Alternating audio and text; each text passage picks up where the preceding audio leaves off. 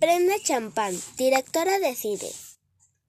Había una vez una niña de cabello pelirrojo rizado a la que le encantaba dibujar. Su nombre era Brenda.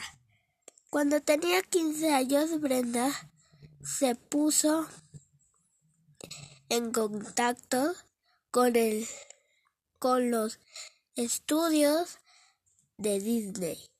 Soy muy buena dibujante, dijo. ¿Me darían el trabajo?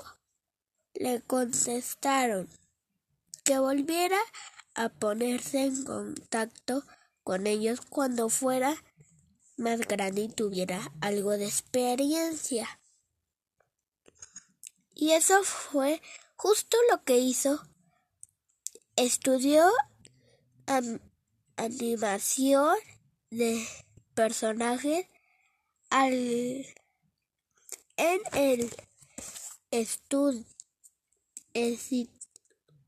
Instituto de las Artes de California y pocos años después logró el sueño de su, de su vida. Trabaja, trabaja haciendo películas animadas para Disney en Los Ángeles pronto. Descubrió que era una de las pocas mujeres animadoras en la empresa. Así fue, me di cuenta de por qué las princesas de Disney son tan indefensas. Todas habían sido creadas por Disney. Recuerda, Brenda, se propuso, se propuso a sí misma cree un nuevo tipo de princesa fuerte, independiente y valiente. Pensó que, qué gran nombre para una película.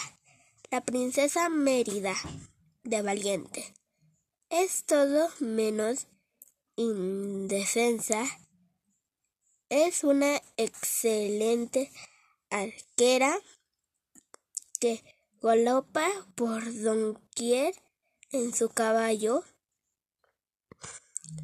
Combate, combate con osos y tiene aventuras increíbles.